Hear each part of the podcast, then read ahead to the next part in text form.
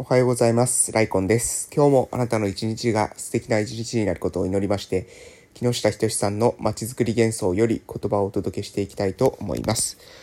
おはようございます。本日、2021年の11月10日水曜日でございます。えー今週もですね、週の半ばまでやってきました。私はですね、え鹿児島県の奄美大島の某村で地域おこし協力隊として、え活動をしているものです。えーっとですね、え近況報告をさせていただきたいと思います。昨日ですね、えっと、かなりね、えーいろんなことがあったんですけども、まず、えーまず私以外のニュースからですと、昨日ね、あの、私の母校、えー鹿児島県のね、奄美大島にあります、大島高校の、え野球部がですね、えー県大会で4強入りを、えー達成して、えーで、えっとですね、今度選抜、春の選抜かなに向けて、えーもう決まったのか大手なのか分かりませんけれども、4強入りしたという話を、えー聞きました。結構ね、うーん、すごいですね。えー4強ですよ。4強に入ったということで、えーこれはね、あのーかなり、えすごいなというふうに思っている次第でございます。あの私たちがですね、えの、私たちの頃からね、野球部あったんですけれども、私たちの頃はね、やっぱりね、4強に入れる、えーっていうことは、そこまでのですね、強さっていうのはやっぱりなかったんですよね。で、ちょうど私が大学1年の時か2年の時か、免許センターに行った時に見たんですよね。確か2年かなそうす、多分1年の冬休みか春休みかに、1年の冬休みか春休みかっていうのは1年が終わる時ですね。に、えー確か、そうですよね。確か、うん。私が、だから、えー大学、え1年が終わる、え2年に上がるタイミングの春休みの時だったかな、に、ちょうど、えー私たちの、うん、母校、その大島高校の野球部が、21世紀枠でしたかね。それで甲子園に出るっていうことができたんですよ。で、その甲子園に出て、で、その時にね、なんとこう、今の、えー野球部の世代っていうのはちょうどね、あの、応援に行ってた世代みたいです。なので、えー応援に行ってですね、えー大島高校が甲子園の球場に立ってるのを見て、で、それを見てね、自分たちも、えここに立ちたいということで、え結構ね、島の子って、えーその何ですか、え運動、えー結構できる子っているんですけれども、どうしてもね、高校に行くタイミングで特待生とか推薦っていうのを使ってですね、えー強い子っていうのは強い強豪高校に、えー結構引き抜かれていくんですよね。えそれなんですが、え今年のメンバーっていうのは、結構ね、あの、島から、え甲子園っていうことを、まあなんだろう、その、本人たちがですね、それを強くですね、意識していたということで、みんなね、なか、あの、そうやって特待生とかで、引き抜かれていく子が少なくて、えー結構ですね、島の高校に進学したっていうことが、その大島高校にみんな集結したということが、えー一つですね、あの、活躍のポイントになったんじゃないかというふうなことをね、あの、友人から、え聞きました。うん、だからね、そういうことを考えると、やっぱり、えー、まあなんだろう、夢っていうのは連鎖していくんだなっていうのを私は、あの、話を聞いててね、あの、思いましたね。うん。やっぱ、夢っていうのは、その、私たちが、まず達成していくこと、私たちがその目標を持って取り組んでいくこと、そして、え行動していくことが、えその時その時にはですね、もしかしたら、え大した結果が出ないかもしれません。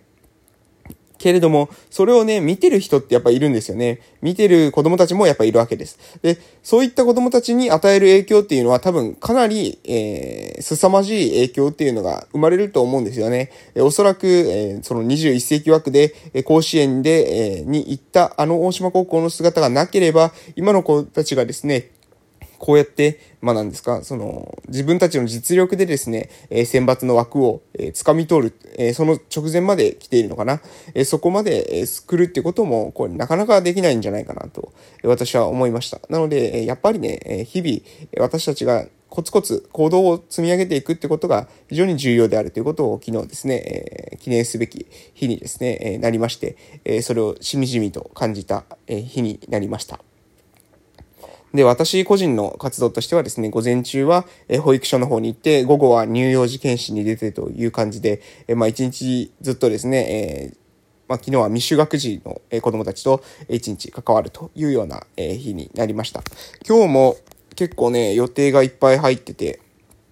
午前中はま特別支援学級なんですけども、午後にですね、えっ、と、あ、午後は、えっ、と、私たちのですね、村にあるえ保健福祉課の事業の中のえ健康大学っていうね、授業があって、そこでえオーラルフレイル、口の、まあ、あの、健康ですね、え高齢とともに口が弱くなってくるんですけども、その口が、の機能が低下するのを、ね、予防するための、えー、講義とか運動っていうのを少しさせていただくというのと、あと、えー、今日はですね、自立支援の、えー、個別ケア会議がありますので、えそれをすると。えあとですね、あと YouTube チャンネルのですね、チームミーティングも今日はありますね。うん。こと、今週は結構忙しいですね。うん。もう次々予定が入ってるなっていうのをちょっと Google カレンダー見てると思います。そして来週になると、え今度はまた、え鹿児島の方に出張がありますので、えー、まあ、気張ってきましょうということでございます。はい。私も少しね、あの、やっぱりね、冬はちょっと眠くて、体がね、あの、なんか夏に比べると、あの、弱いんですけども、これはもしかすると私がこの南の島に生まれてね、あの、良かったということかもしれません。あの、もし、もしね、極寒の地域で私は生まれてたらですね、活動できる時間っていうのは今よりも少なかったのかもしれないなというふうに冬が近づいてきて、えー、思うところがありました。はい、ということで、えー、だらだらと喋りましたけれども、えー、本日も木下仁さんの街づくり幻想の方に移らせていただきます。はい。それでは本日は、えー、外注主義で奪われる地域の3つの能力ということで、えー、話していきたいと思います。えー、外注主義で奪われる地域の3つの能力。まずこの3つの能力を、えー、話していきたいと思いますが、1つ目。執行能力がなくなり、自分たちで何もできなくなると。いうことですね、えー、何をするにも外注していると自ら企画を考えたり、さらには実行する能力がなくなってしまいます。丸に判断能力がなくなる。もともと自前でやった上で一部を外注するのであれば良いのですが、何をするのも外注してしまうことで、全く何もわからないということになってしまうということです。えー、そして三つ目ですね。三つ目は、経済的自立能力がそがれ、金、金の切れ目が円の切れ目となるということです。えー、さらに外注主義の最悪なところは、毎年言われるままのコストがかかり続けることです。自分で執行できない、さらには判断できないことを他人に任せてしまえば、いざという時になら自分でやりますよというふうに言えなくなるというところでございます。えー、外注主義で奪われる地域の3つの能力、執行能力がなくなり、自分たちで何もできなくなる。これが1つ目。2つ目、判断能力がなくなる。そして3つ目、経済的自立能力がそがれ、金の切れ目が円の切れ目となるというところでございました。そして、えー、この外注依存の毒抜きのために、えー、自前主義を一定の割合で残せ、えー、自前事業を一定の割合で残せというふうに、え木下ひとりさんの書籍の中でですね、え書いてあります。え答えは、えこういったですね、こういった状態にならないようにどうすればいいのか。答えは、外注よりも人材へ投資をする。当事者たる地元の人たちの知識や経験を積み上げて独自の動きを取るのが何と言っても大切ですということが、えー、書かれてあります。外注依存の毒抜きのためにも自前事業を一定の割合で残せ。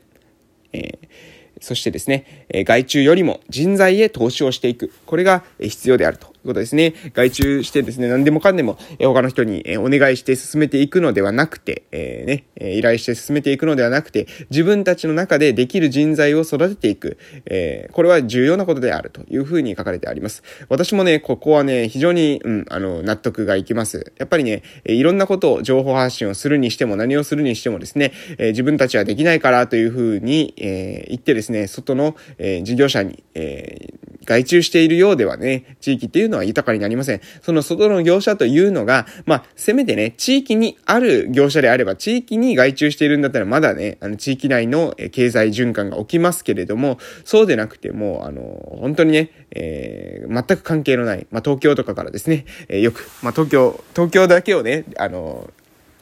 や、えー、何ですか、やり玉にあげるわけではないんですが、え東京からが多いんですよね。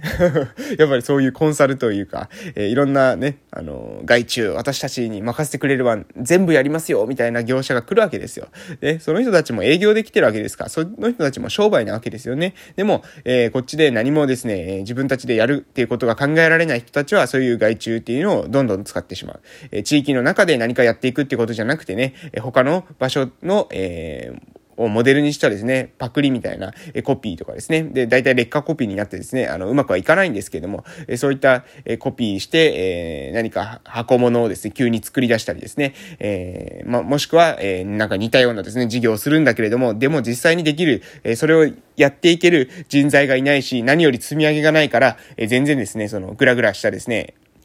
状態で、えー、事業を始めてしまって、始めたけれども、全然、えー、ワークしない。全然、えー